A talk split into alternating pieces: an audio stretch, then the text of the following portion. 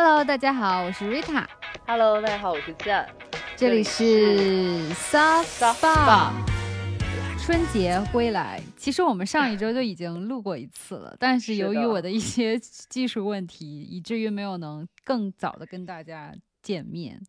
所以，我们这期就是可以丰富的聊一聊，在过去一周，包括春节期间，哎，我们的一些经历啊，一些小事件啊，一些就是包括我们跟大家想分享的一些 culture highlight。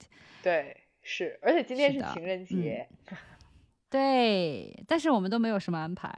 嗯，对我们我们的安排就是今天要录音，录音。对，对，所以就是就是呃从。相当于农历，我们已经跨年，这是农历新年的第一期。嗯，对。那就说说看，说截止到今天之前，嗯，以及上一年最后一期之前这一段时间里，你觉得你过得怎么样？我讲真，就是觉得春节一下子让我特别的开心，就是到了一个人生的高峰啊！有没有人生高峰啊？就是因为放假嘛，就很开心。哦、就其实。因为比如说，Zen 是有出行旅游的，但其实我就是留在北京，嗯、因为家人都在北京，就在北京过年嘛。嗯，所以其实就是过节气氛没有很浓厚，就是对于我来说，其实就是一个长假，因为平时我的工作没有那么长的假期嘛，所以一下可以远离工作休息一下，嗯、然后跟朋友见见面，因为很多就是在外地工作的朋友就回到北回到北京。然后或者说是在其他地方，嗯、然后终于能团聚了，然后包括跟家人有更多时间去做一些事情，所以对我来说还真的是蛮充实的一个春节假期，就很开心。然后紧接着回来呢，就是一下子就是那种你知道 holiday blues，然后就是回到工回到工作场合，你知道吗？在因为春节之后回来的那个周末是要上班的吧。然后呢，我当时就上了一个周六，然后周日我就请假了，因为我就觉得我承受不来，就是假期还那么高兴，我不想让它那么快结束，所以于是乎我周日请了假，然后现在才慢慢哦，所以那天是调休，对，那天调休，那礼拜要调休，所以多上两对，就是周六。和周日要上班的，然后周六我上了一天，就是半死不活，然后周日我就就果断的就是请假了。然后现在我感觉已经过去两周了，我才重新慢慢回到了工作的节奏，然后就非常想再一次放假，嗯、这就是我现在的一个状态。对，在呢？我的话，因为春节我出去玩，嗯、所以这一段时间相对于我前一段时间来讲，其实这一段春节的时间是我最忙碌的时候，嗯、因为我觉得每天马不停蹄的，嗯。去游览，嗯、或者说马不停蹄的转到下一个城市去，嗯，所以就特别，我就觉得那那一段时间过得特别忙，嗯，所以我回到家就是又开始了规律的生活之后，当然不是规律的工作，嗯、只是规律的生活之后，我就觉得一下回到家这种生活好休闲。啊、哦，天哪，这什么凡尔赛发言，好羡慕啊！是。嗯嗯，而且就觉得好像没那么累，但是又有一点点算是就是旅行过后会有那种很 recover 的，嗯，明白。包括觉得说整个人整个生活稍微有一点点新鲜感了的这种感觉。嗯嗯，我倒是有类似的感觉，就是说，或者说也不太一样哈，就是春节那个假期过去之后，尤其又是因为在疫情之后完全开放了，就更想出去玩了，就不只是出去旅行，就平时周末也想更丰富一些。像之前我就想说，天呐，我就想在家躺两天，就比哪里都不去。当然那时候也是哪里都不能去，但是春节之后就很想说，周末都给自己像。春节假期一样安排的满满的，就不一定说很累啊，但是就是说，比如说一定要出去一次。像之前我不会这样，之前我就会觉得说两天都在家对我来说好好都不是什么问题。但现在就想说，呃，比如说至少要带狗狗出去去公园玩一玩啊，或者说至少有一天去看个电影啊，跟家人一起去出去吃个饭，或者说是去逛逛街。对，这我觉得还是有变化的。对的，对的，嗯嗯，是的。但是，但是我其实还有一个比较 sad 的事情。就是 low、哦、low lie，就是嗯我从、嗯、我从北京走之前，其实有一点点脸过敏，但是我一到南方就整个人好了。哇、哦，然后水土养人吗？南方的，我是这么当时这么怀疑过，直到我从南方回到家里的第二天，我的脸就又开始过敏了。啊，嗯嗯，所以可能就只是我我当时的猜测是你可能就是因为。频繁也不叫频繁吧，就至少你当时因为暂时先去了重庆，然后又去了西南，所以其实我感觉你是去了很多地方，然后不同不停的在路上，所以环境有所变化。我觉得你可能皮肤有些过敏、疲惫或者说是什么。所以我就我就在回到北京的第二个礼拜，就是过敏的隔一个礼拜的周一就去了医院。啊天哪，按理说旅行应该很开心啊，怎么感觉就是让你。格外的，就是好像不知道。我觉得我这做了一个大项目。今年的，嗯，我觉得我今年的医保估计也可以达到那个标准。OK OK，对，嗯嗯，但现在已经好很好很多了，所以就是算是怎么讲？虽然时间没有非常久，但我但就我个人的经历而言，我觉得自己过了非常久。嗯嗯。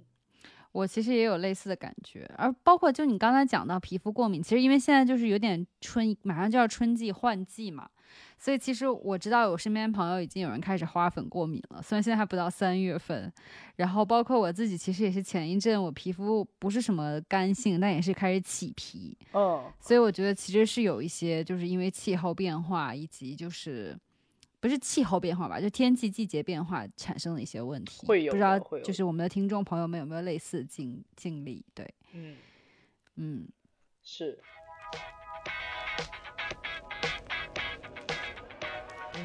那我们就在上一期的时候应该是说的 money going，那我们这个礼拜。就还是分享一下我们的 culture highlight 生活。对，虽然上个礼拜我们自 己私下录制的时候也有说，但是经过一个礼拜，好像我们都有不以就是更多的需要更新的事情。好遗憾我没有，但我相信你有。我有，我有新的 highlight。哦，那太好了！等一下我们分享，因为其实对于我来说，我上周真的分享很多，就是没有没有能发的那一期分享很多，原因是因为春节档我的就是文娱生活很丰富嘛。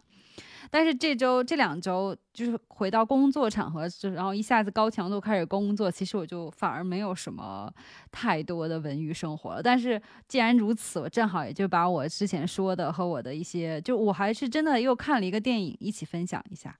就是首先呢。嗯，春节档电影我觉得现在有点过热度了，但是还是讲一下，就是我当时是看了《满江红》和《无名》，然后呢，看完《无名》之后，我很喜欢就是程耳导演的那种就是非叙非线性叙事的这种结构，所以我后来就是在过去的一周，我找到了他的上一部电影《罗曼蒂克消亡史》，又看了一下，哦，对，然后。我好像有点 get 到为什么他上一部没有很卖座，然后无名虽然现在也是很很分分两端，但是好像口碑像稍微好一些。但是上一部《罗曼蒂克消亡史》还有葛优啊，还有就是什么阿娇啊，然后包括章子怡，其实就是咖位也很高。但是他那个呢，就是太非线性，并且。他当时选择的是那个时代，又太很多人不太了解，尤其是年轻人，是因为他讲的其实是有点像上海，又糅合了上海黑帮的一些文化，又糅合了一些就是，呃，相当于抗日战争的一些文化。言而总之，就是他很难让一些不太了解当时历史的人，像包括我，看得很迷惑。然后又太多元素想要揉杂进去，然后做的有点太艺术，然后我就真的是很不 get，然后我都没有能坚持看完。然后中间我还以为自己在看小黄片，因为中间有一大段都是章子怡跟那个男男演员在演，但是你你看着不会很舒服，因为他其实在讲就是日本人在对中国的女生。做不好的事情，所以其实你看心里很不舒服。但是我觉得无名就会稍微好一些，因为它还是有点伪光正的东西在里面，就是正义压正，就是邪不压正啊，然后最后正义取得了 胜利。就是因为它其实故事线很简单，只不过用了一些非线性的叙事，所以其实就是更好理解一些。所以我觉得无名看的我还挺挺喜欢的，我看了两遍。那《满江红》就不讲了，其实就是。我觉得也拍的不错，但是就是可能我当时带我妈妈去一起去看，然后大家也笑得很开心。但她后来跟我讲说，为什么整个电影都黑咕隆咚的？因为他那个故事呢，就是发生在破晓前的一两个时辰，所以肯定就是一直黑不隆咚的。然后就是让我妈的那个观影感受不是很好。对，就是电影方面，我就是在过去两周是这三部看了。然后当然也就是电视剧，就大家很热门的，就是国产剧。国产剧担当的我要来分享一下我最近看的，一个就是大家都在看的《狂飙》。我我好多人好真的。然后怎么说呢？就是我能 get 它的好的点，然后并且我看了前两集，我觉得如果我现在没有事情做，我也只看了前两集。嗯，然后我。就在就在咱们上礼拜讨论完之后，因为当时讨论完，你你你给我的就是反馈，也觉得说这部剧还蛮好的，就值得一看的。所以我就想说，那我也要跟 紧步伐。万一别人在跟我说这部剧的时候，我想说我没看，嗯，好像就缺少了一些讨论的话题度嘛。然后我说那我就看一看吧。然后嘞？然后我也只看了两集。你你为什么没看下去呢？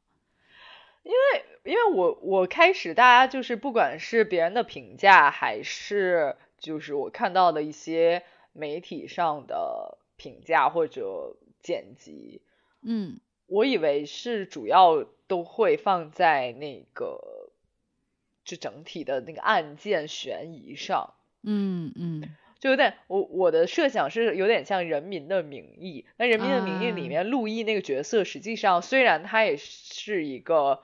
就是三观他有点就过于正的伪光正形象，但其实他不是主，就虽然是男一号，但不是主角。嗯，就我们甩开他看整个剧，其实也可以软得起来。嗯，但是好像我看到第二集的狂飙第三集吧，我看了二二三集的时候。我会发现说，那整部剧的有一个立足点，就是它其中一条腿的立足点是在于说，这个主演，就这个警察，嗯，张译他哦，他的他是一个就所谓的官二代或怎么样，他其实是很有背景，后面人撑着他，会有一种主角光环，这部剧才成立。嗯嗯嗯嗯，那我觉得你当时可以再看一看到这里。OK OK OK，我了解。还所以后面其实不是这样，后面就前面是。对对对，但是我能 get 你的点，因为我也看的有点烦，就是关于这一点。对啊，我我没有再继续看下去，倒不是因为这个原因，我其实主要是因为就是这个剧它毕竟不是那种很欢乐、很喜剧的。就是让你心情看了多少有些压抑，因为他会演就是社会底层，就是被打 压的人的生活，以及就是，所以你会觉得说这部剧让你变得，就你会感同身受自己是被压迫的人 那倒那倒不至于，但是就是 我会觉得看着会有一些难受，以及它毕竟不是一就是一直很欢乐的一个剧，所以我就觉得，因为我现在工作会让我压力很大，我就不想再看，就是让我。说需要烧脑也好，或者说需要就是情绪 involve 很多，因为我是很容易对一个剧就是投入情感的那种人，所以我就会想说想看一些就是更轻松一点的、快乐一点的的，对，就这种心情。包括其实我后来也看了，就是《三体》嘛，《三体》电视剧现在也在播，然后。三体我其实就看了两集，但是三体我之所以没看下去，原因跟狂飙不太一样。因为狂飙如果现在我又给了我很长假期，我可能会去看，但是三体我不会去看，是因为首先我本来就不是一个科幻喜欢科幻题材的人。啊，那三体的书你有看吗？没有啊，因为我不看科幻的嘛。电影我其实也不喜欢看科幻的，但是我之所以打。算这次就是还就是专门找了找出来看了两集，原因是因为这个 IP 确实太大了，然后所有人都说还拍的不错，就至少我接触到的人，因为我知道网上也有说不好的，但是我接触的人都说很好，然后包括我也很喜欢张鲁一，所以我就说那我去看看，但看了前两集我就放弃了，因为我觉得对于。不喜欢科幻的人来说，就是真的没有办法看进去，尤其他也在一讲物理什么的，然后我整个人就掉线，因为我是一个高中，我是一个高中，真的跟大家讲一下，我是一个高中只考三十九分的那种人，物理就是其他科都可以考很好，但是物理真的是我不行的那一种，所以他一说什么量子力学这些东西，我整个人就不好了，我就没有坚持看下去。明白。但虽然我没有考三十九分，嗯。我也拒绝看科幻，我也看不懂。好的，好的。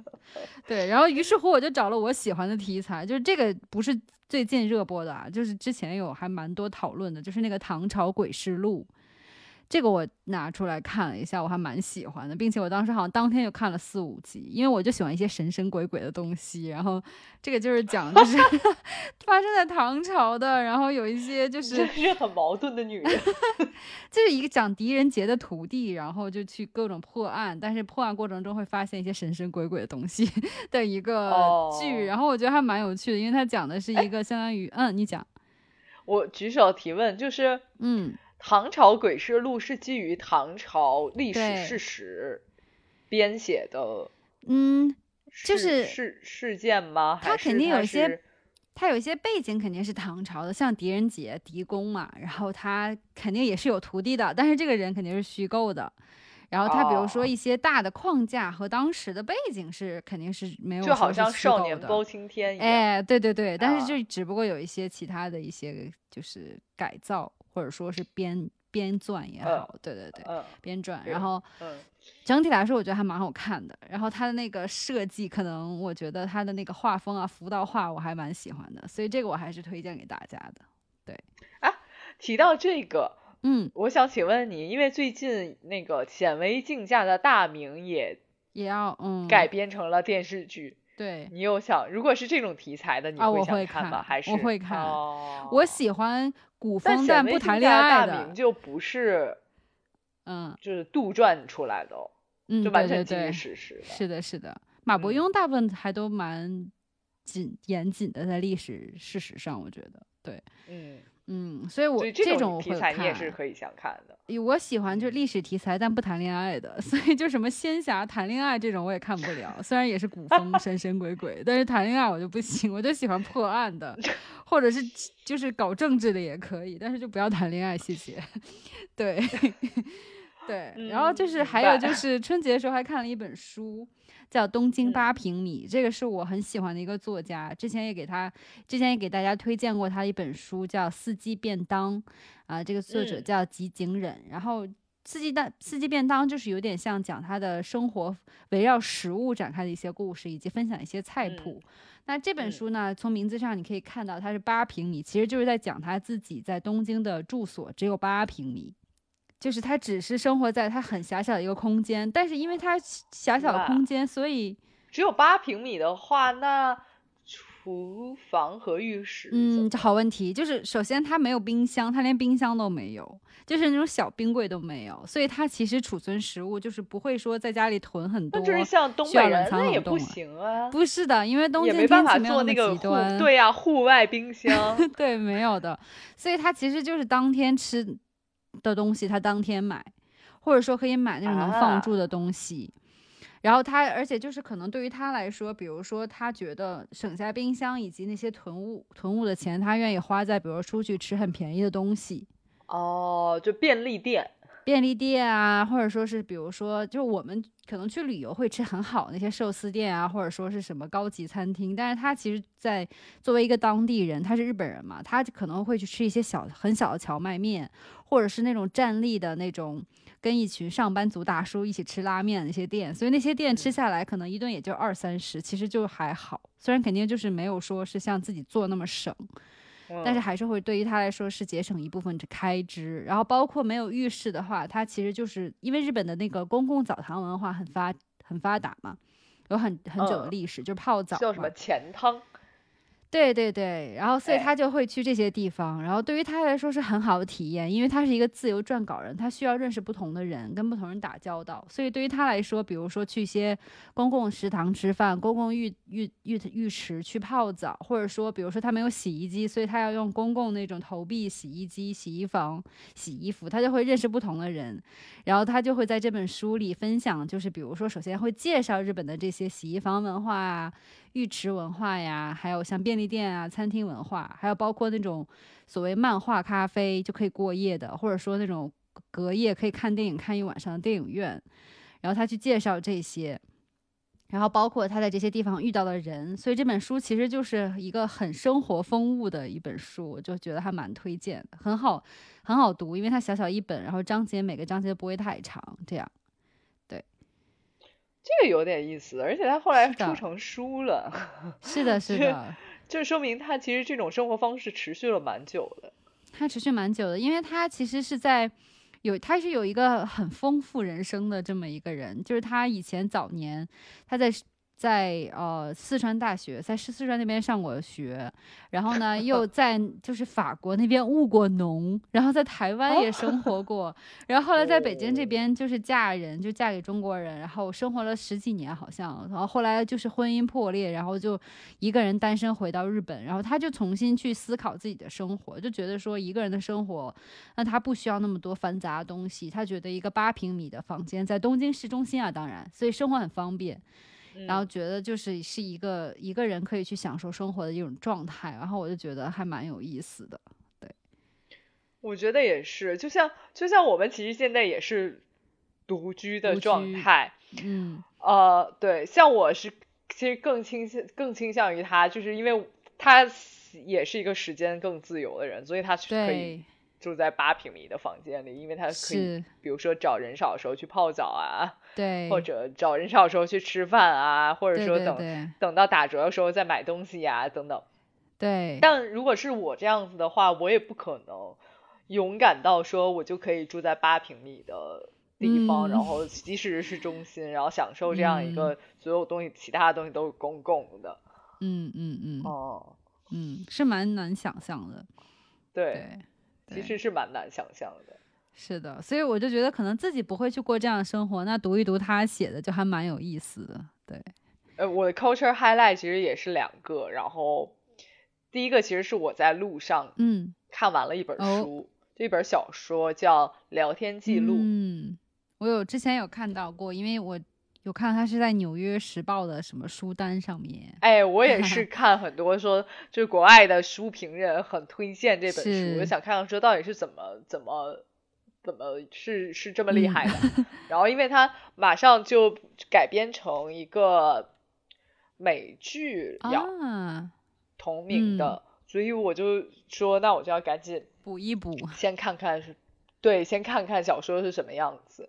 然后我其实是用 Kindle 看的，嗯，然后呢，我自己看完了，其实会觉得说，怎么讲，它这个小说不太像我们平时看到小说会有很多的情节、故事跌宕起伏的，呃的故事情节啊，或者怎么样的，其实还蛮简单的，其实就是一个女生的。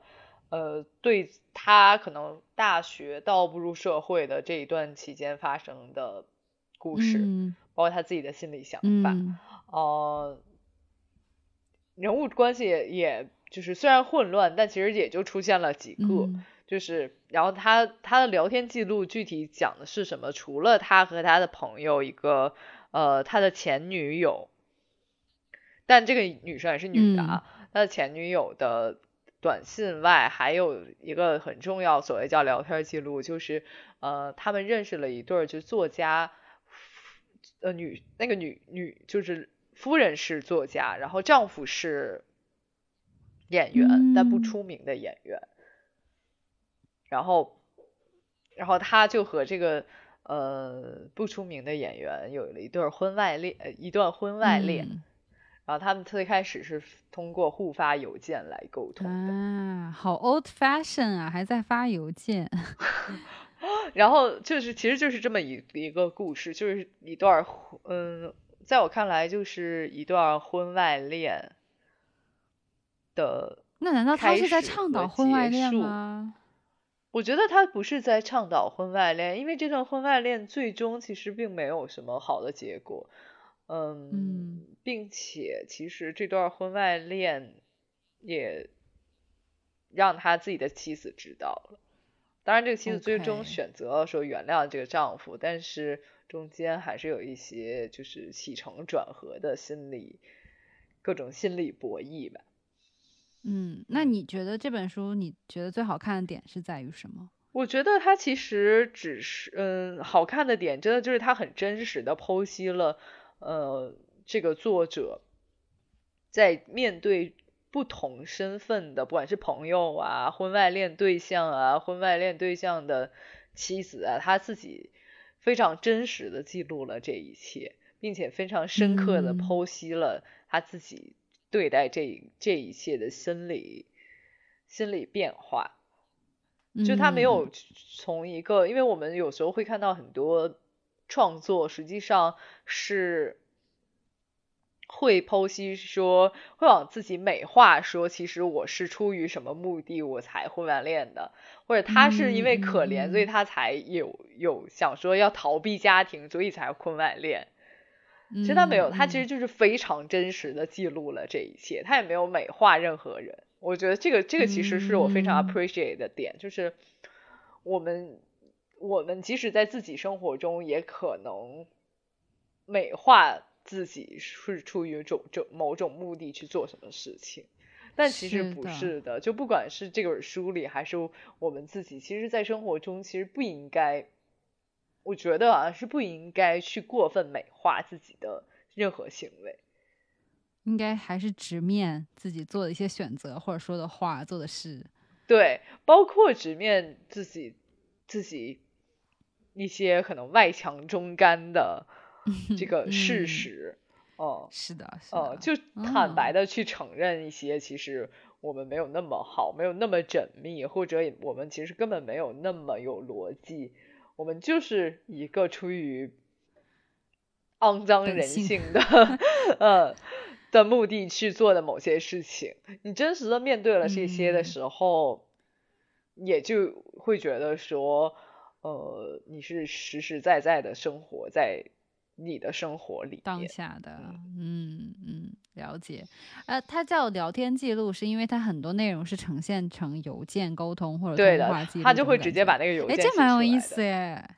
哎，这好有趣，有一种就偷窥别人信件的 私密。信息的感觉，你怎么会这样想？我的意思就是说，从就是文学题材来讲，这也是蛮有趣的。一种，就好像有时候我们会去看看一些，比如说作者他私下的文件啊、文文书啊，就这种感觉嘛。对，就博，比如说像博物馆里展出什么鲁迅给谁谁的信，对对对对对，或者什么这个点，傅雷家书这种。对对对对对，就是这个意思。对，对，但是就是我觉得还蛮好的，因为他们其实，嗯，还有一点我觉得非常 appreciate，就是即使是这么私密的信件，那作者其实在描绘的时候也把它相相对的描绘的非常得体。嗯，哦，它毕竟还是一个文学作品嘛。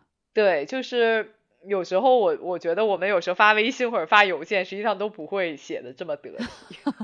OK，好吧。OK，OK，嗯，那你说有新的看的剧还是电影？然后在本周我其实看了一个新的日剧，我觉得好有意思，就叫《重启人生》。为什么是重启呢？它是讲什么的？就《重启人生》其实是讲就是三十三岁的一个女性，然后呢，她其实过着一个非常就是平凡的公务员的生活。哦，然后呢，她就是在三十三岁的某一天里，和朋友们大玩特玩之后，回家的路上就被一辆飞驰而来的车撞死了。然后他就是一个穿越啊？没有没有，不是穿越。然后他就到了所谓的呃，我西方人叫天堂，然后中呃就是东方人会把它描绘成什么？什么鬼门关啊，什么外婆汤啊、孟婆汤啊什么的，但他其实没有，他其实就是到了一个所谓的日本自己描绘的，就是那个可能呃投胎事务所吧。OK OK 啊，然后呢，投胎事务所就是会跟他说，那你就去投胎吧。他就问说，那我要投成什么？我还可以投成人吗？然后投胎事务所说，那这一次如果你选择投胎的话，你将你将投胎为非洲的食蚁兽。他说我不要，我不要。啊，然后呢？然后呢？他说那，然后，然后投胎事务所很好的，很好心的说，那你可以呃选择再过一次你的人生啊，所以这个 你看，然后你就是跟三十三岁的近藤麻美一样，选择了再过一次自己的人生。然后他醒来，就在眼前出现了他们还年轻的父母。哦，他还年轻的父母，然后他就又过了一次三十三三十三岁的人生。比如说，他就是，但是投胎事务所的人跟他说，嗯，你要积积，就你在你在要在你的人生作为人的人生里面，要尽量的行善积德，只有积积一定的阴德之后，你才有可能再投胎成人。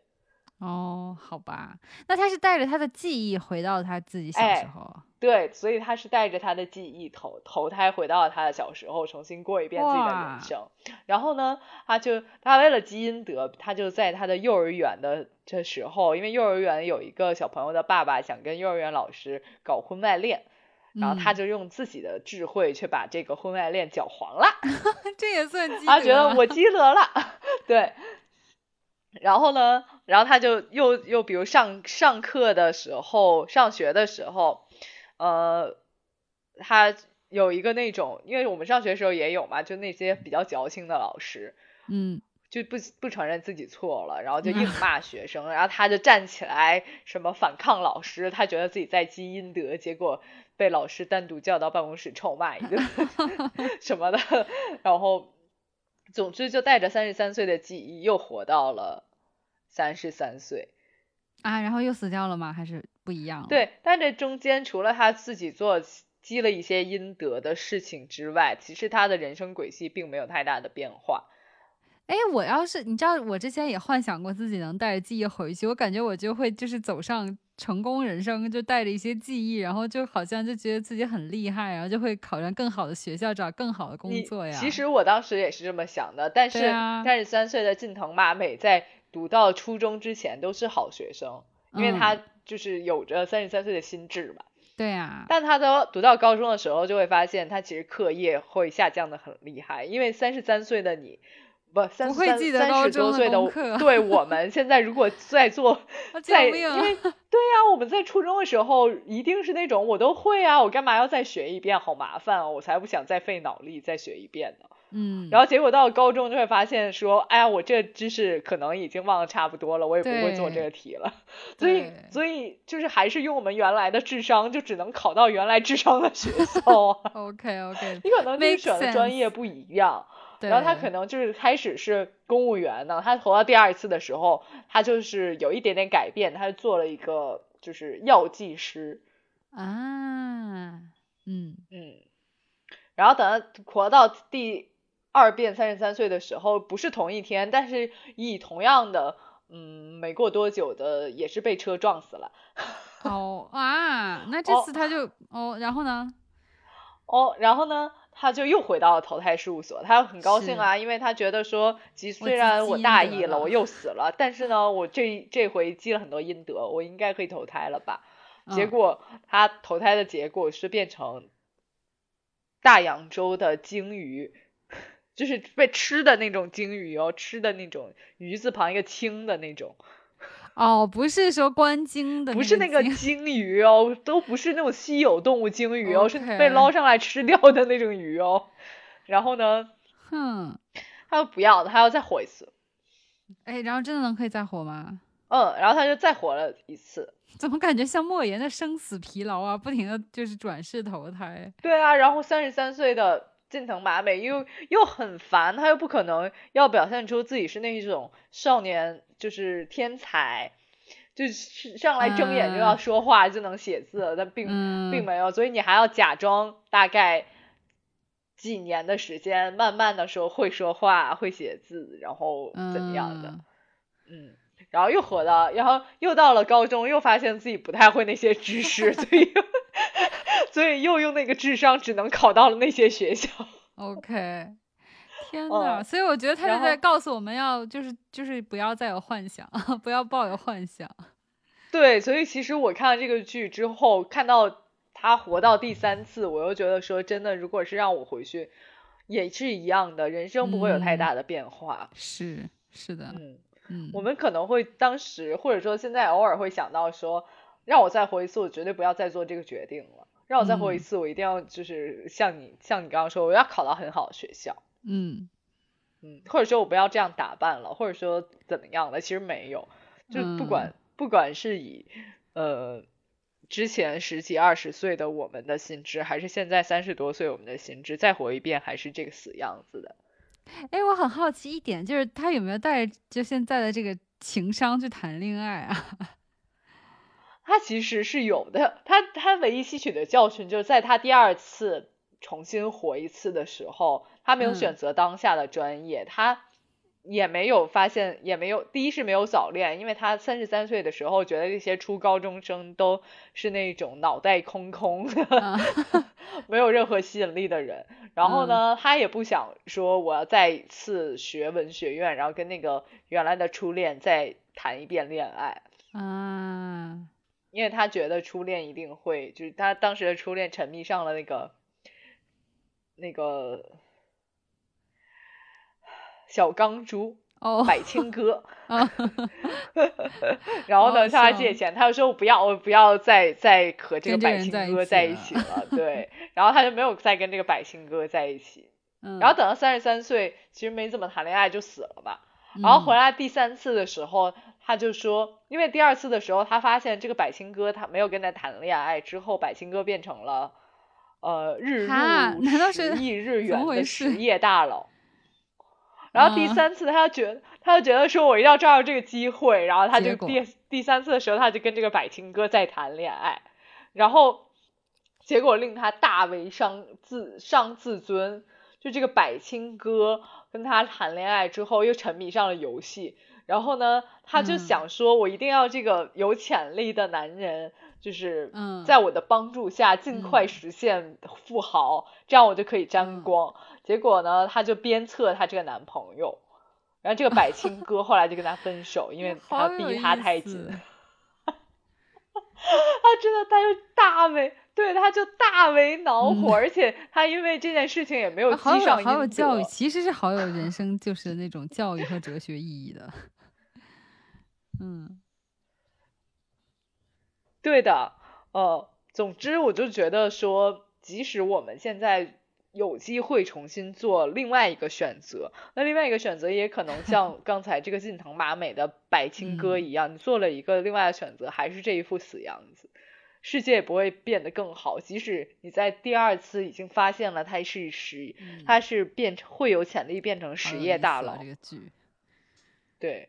就是我觉得这个剧最大的教育意义就是让人放弃幻想，感觉到了，嗯，我觉得我真的觉得还蛮有意思的，而且其中有一个情节还蛮有蛮打动人的，就是当时他们年级毕业的时候，然后他们就去那个唱卡拉 OK，然后呢，呃，很好笑就是。其中有一个男生唱了一首歌之后，大家就是很捧场，就觉得说啊，那个你你唱的真好。然后他，然后那个男生就就是日本人嘛，就很中二，就会说其实我也有想法来发展音乐啦。然后，然后其他同学就非常非常假客气的就说，那一定要给我签名，一定成成功什么什么什么的。结果那个男生其实后来跟。呃，同为打工地方的女生未婚先孕，然后她就只能去打一天打三份工，一直到现在。嗯。然后那个女生为了积阴德，就在其中有一次就就就就是她很想积这个阴德，就是她想告告诉这个男生说，你不要再发展音乐，你去就是你会后面过得非常悲惨啊。但他想了想之后，还是没有忍心告诉这个男生。个人的路还是个人要走的，是不是？对，而且而且他在第三世的时候，其实就得到了，就是通过百青哥，其实得到一样教训，就是不管你你到底鞭策不鞭策这个人，你是没有把办法改变另外一个人的想法和生命。嗯，是的，甚至你其实改变不了自己的。嗯，对，确实是这样。嗯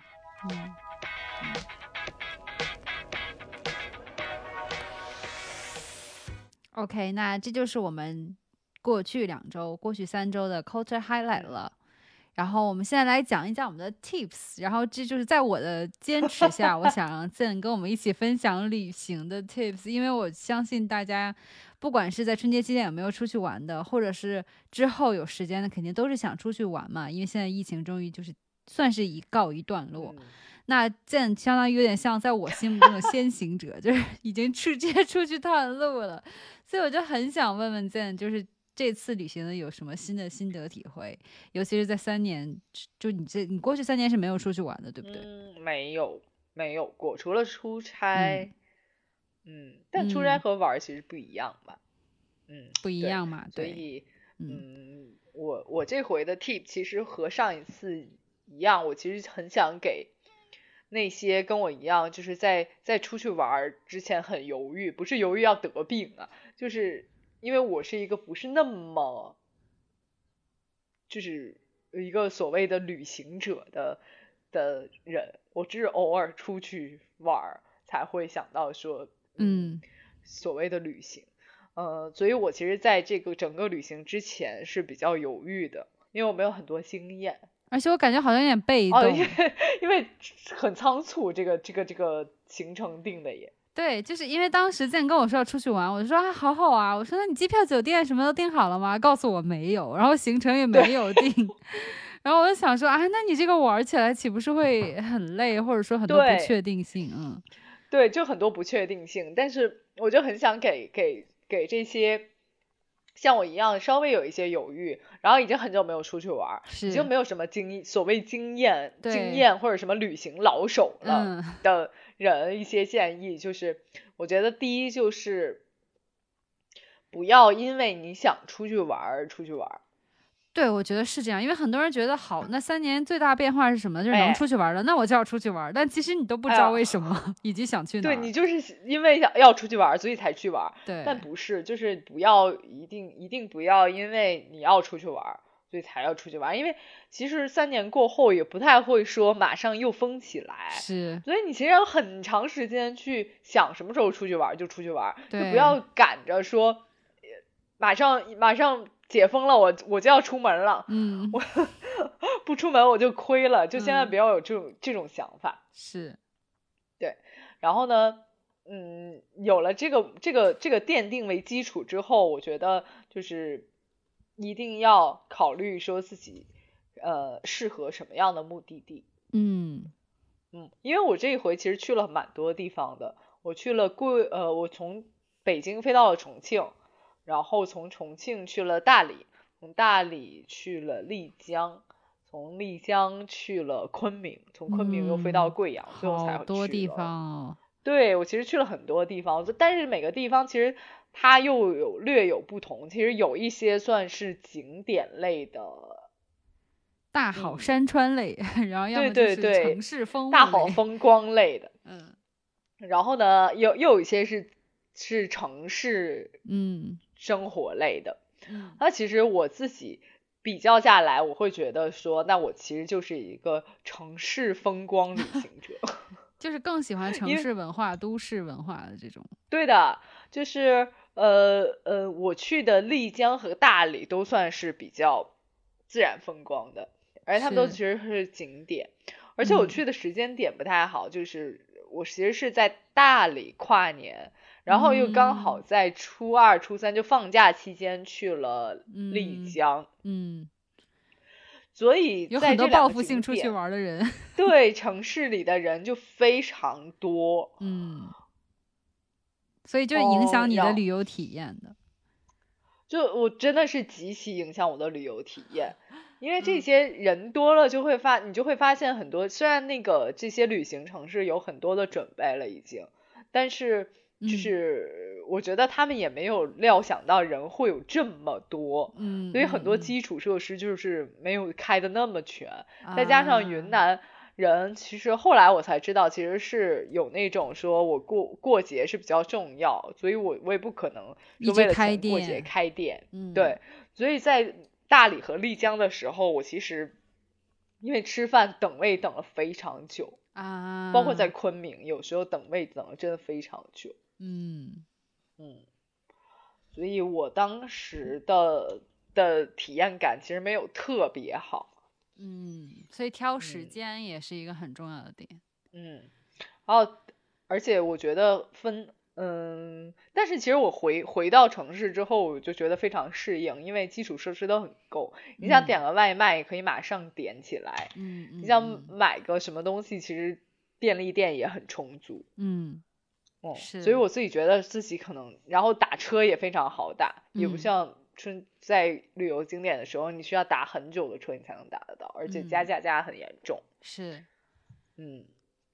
所以我就觉得我自己是一个属于城市的旅行者，嗯，所以我觉得，嗯，如果有像我一样，就是其实不太知道自己自己自己想去哪儿玩，嗯，在确定目的地的时候，就尽量有这这样一个考量，对，不是越多的城市去的越多的城市越好，嗯。嗯，是，如果只去一个自己很适合的城市，嗯，其实。也可以达到本身的旅行的目的。对，因为就是也也要看，像你刚刚讲的，说你旅行的目的是什么？你是去放松的，还是说是想学点东西，还是说是就是因为像有人出去旅行是想学点东西。对，就是你知道会有那种就是想去，像其实有时候我比如说出去就会想去看博物馆，想去看一些啊，了解一下当地文化。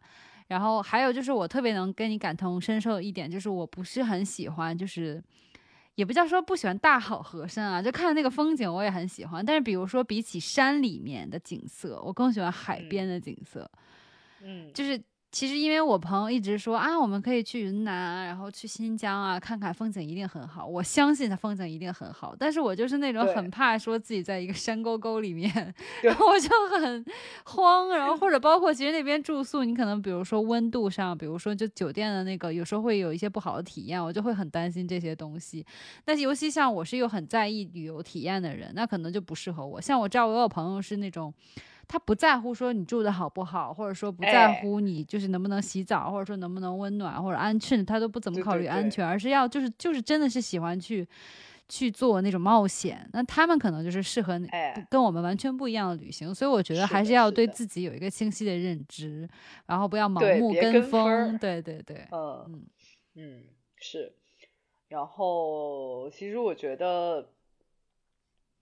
呃，给这个给给这个就是犹豫的旅行者们的建议是这样。那其次，其实我觉得很大一部一一部分我的 learning 在，呃，因为我很久没有，我大学的时候也没有住宿舍，嗯，所以我很久没有跟就所谓的朋友，然后长时间的住在一起过，嗯嗯嗯，所以我会我。住在一起之后，会发现人和人的差异真的非常大，不是说不好的，而是只觉得这件事情很新奇。对，我觉得出去旅行，同行者也很重要。对啊，哦，然后我就和我我我在我同行者身上学到了一个很宝贵的品质。哦，是什么？就是呃，其实我自己是一个脸皮特别薄的人，而且适应程度很慢。嗯。然后呢？但但我那个朋友就是非常，就是整整体就洋溢着一种彪悍的 气质。OK，就他真的是可以非常快的适应当地的文化，然后 然后可以非常就是我可能会在问路啊、问什么时候的时候会稍微有一点衡量，就比如说这个这个卖东西，对，就比如说这个卖东西的阿姨。那我最好买了东西再问路。对我买了东西，我再问他。其实我会有这部分考量。但我的朋友就很彪悍，就直接上去问。嗯。然后什么什么他不知道的任何问题，他都可以直接问。嗯。我觉得好酷啊！而且那些人其实真的会回答他。嗯。是了，就比比我略想的能想象到的什么，这阿姨会不会会不会就是乱给我指啊？会不会就是她也嫌弃我没有 没有买东西，她不理我呀？什么什么？现在根本不会有这种问题的。对对，嗯嗯，其实根本不会有这种问题的，就是就是我自己脸皮薄，所以想了很多有的没的情况。嗯嗯嗯嗯，对，我觉得出去玩是要大胆一点，让自己就直接。既然是在一个新的环境里，就是去去享受新环境的一些，尽量去探索吧。嗯嗯嗯，然后，而且我觉得，呃，人和人真的很不一样的点，就是我很我很觉得，呃，那些可以快速休息过来的人很厉害。哦，这个 怎么讲？因为比如说，我是那种我们上午要去一个地方游览完，中午吃完饭回回到酒店，就因为很累了嘛。嗯。然后我就想，我就是一定要睡觉才可以 recover 一点点。嗯嗯。的人，但是我的同行者，我就会发现说，有些人真的是可以一刷一会儿抖音，就觉得自己休息了一下的。可能对于他来说，就是换一个脑子，他就是休息了。哦，嗯，但我就不行，我就是刷会儿抖音，我也得睡觉，我才能恢复。就是你是需要，就是身体上的一个休整，嗯，对的。那我跟你应该差不多，对吧？对。那我们可能就是一起，就是那种休息才可以恢恢复过来。但有些人真的就是活力满满。对对，是这样的。所以我觉得旅行真的蛮有意思，这也是为什么他们都说，既然是情人节，我们就说嘛，就是说一起就是出去旅行是很考验这两个人到底能不能就在一起的，因为你就是两个人需要去磨合，然后把它当做一个发现对方不一样地方的互相学习的一个过程。嗯嗯，对，总之我觉得我我我是学到了一些，虽然我也不可能最后变成一个刷抖音就能 recover 过来的人，嗯。但是我我相信，就是，但是我了解到一个事实，就是我可能是比较在体力恢复上是弱鸡的那种人。嗯嗯，所以这下对对于你下一次在安排行程旅行的时候，就有新的考量了。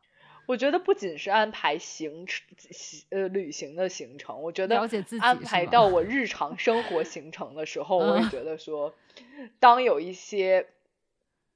提议或者哪怕是我自己心里的想法，觉得说这一天我可以把 A、B、C 三件事都完成，然后中间可能有休息一小时的时间就够了的时候，我就要警惕了。我就说这个不行，我可能不行。嗯嗯嗯。虽然这个是一个非常合理的安排，嗯，放之于其他人也 OK，但是可能至于我这种体力比较容易累的人就不太行。嗯。所以其实做不完，那我就只能安排 A 加 B 这样。嗯，所以其实就是旅行可以让你更好的了解自己，就是整体的。嗯，哎，嗯嗯。同意，就是虽然我没有出去旅行吧，但是就是在刚过去那个周末，我就去了环球影城，然后我就过得非常开心，然后我就能感觉到就是那种真的烟火气回来了。像之前我去，在过去两年已经去了很多次，对，这这是我第三次去环球影城，然后我觉得每次体验，对我觉得每次体验都不太一样。我第一次去的时候呢，是还是试运营的时候，是一个不是很熟的朋友。有票，然后刚好呢，就带我一起去。然后因为不是跟，就是因为朋友不是很熟嘛，所以其实就是你想去一些地方啊，或者想吃些东西啊，就不好就交流，就直接沟通，所以就有点影响体验。虽然玩的也还是蛮开心的，然后我就觉得就是还是需要跟一个，这对于我来说，我觉得同行者就很重要，还是要跟关系很好的朋友。我觉得我。我个人啊，才能玩得更尽兴和开心。像我第二次就是跟很好的朋友去，那两个人又有差不多共同的节奏和爱好，比如说就是行动的，就像你刚刚讲，可能隔一段时间就要休息一下呀，或者说我不想太紧张的一直在奔波啊，然后就是轻轻松松，然后就逛完了这个园子，然后也不会说太累。然后像刚过去的那那个那个周末，我去环球影城是跟家人，然后就更觉得就是。比较放松一点，因为是家自己家人嘛，然后但是就是玩的体验又不太一样，因为这次有家里有长辈，长辈不可能像跟就是朋友一样去跟你玩两次一样的过山车这种事情，所以就每次安排的不太一样，我觉得还蛮开心的，我就觉得就是出去玩还是一个很好的换心情，然后对于我来说啊是一个转换心情，然后以及就是。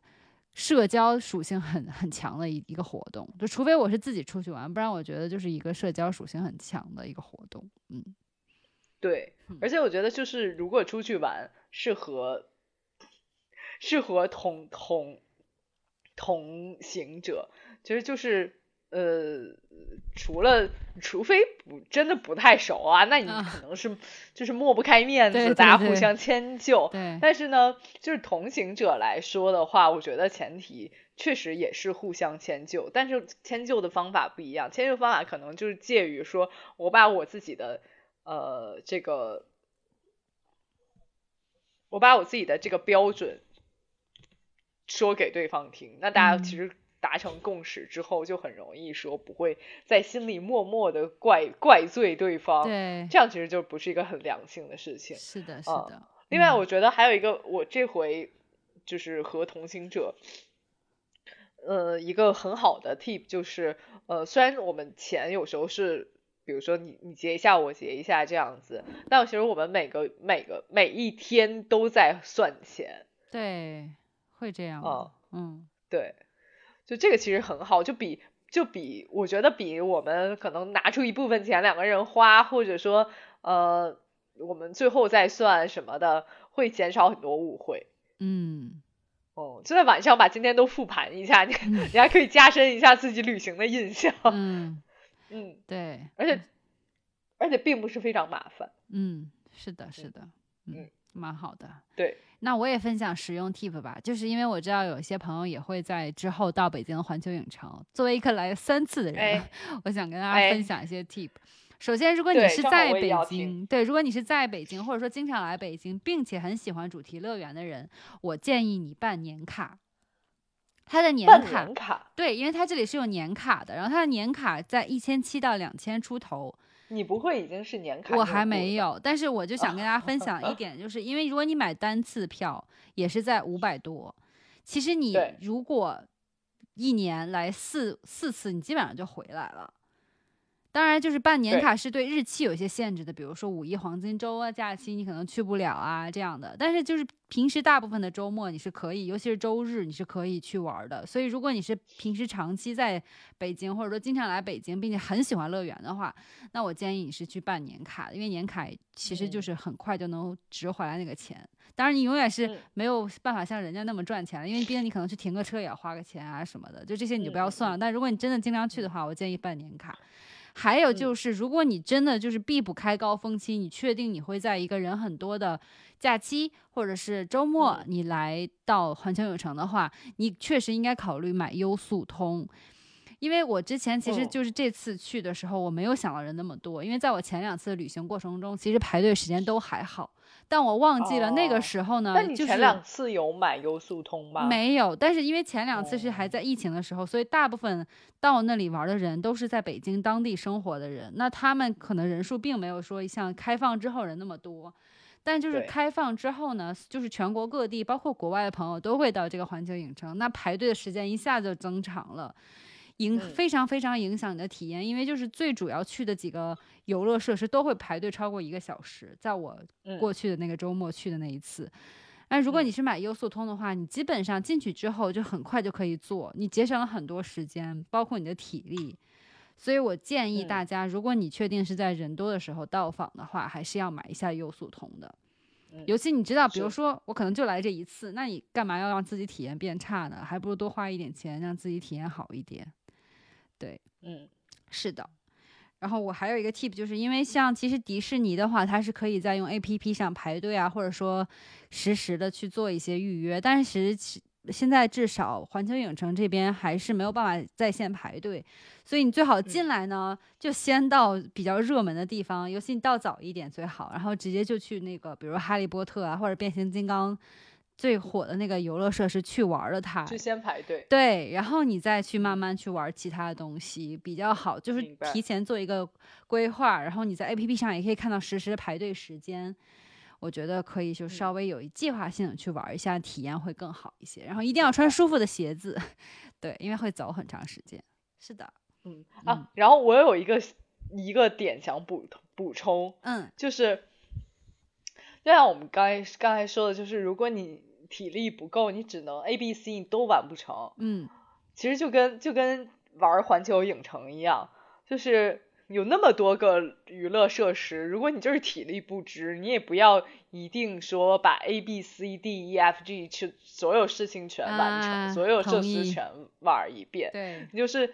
不要对自己这么苛刻，没错。然后也不要做计划，就是计划说我一定要把这些全部玩一遍，然后玩一遍之后我哪个更喜欢，我再玩一遍。就不要就是做这种非常理想化的嗯计划，然后最后玩不成，然后又很失望，还要榨着自己。嗯，就不用。我就觉得说你就是是量力而行。是的，是的。你每天其实干事情只能干 A、B 的人，就不要想着在游乐园里你能发挥潜能 啊！对，玩全都玩过一遍，就不要不要榨着自己，你就是能能玩 A、B 就玩 A、B。没错，没错。嗯，对对对。好，那我们就。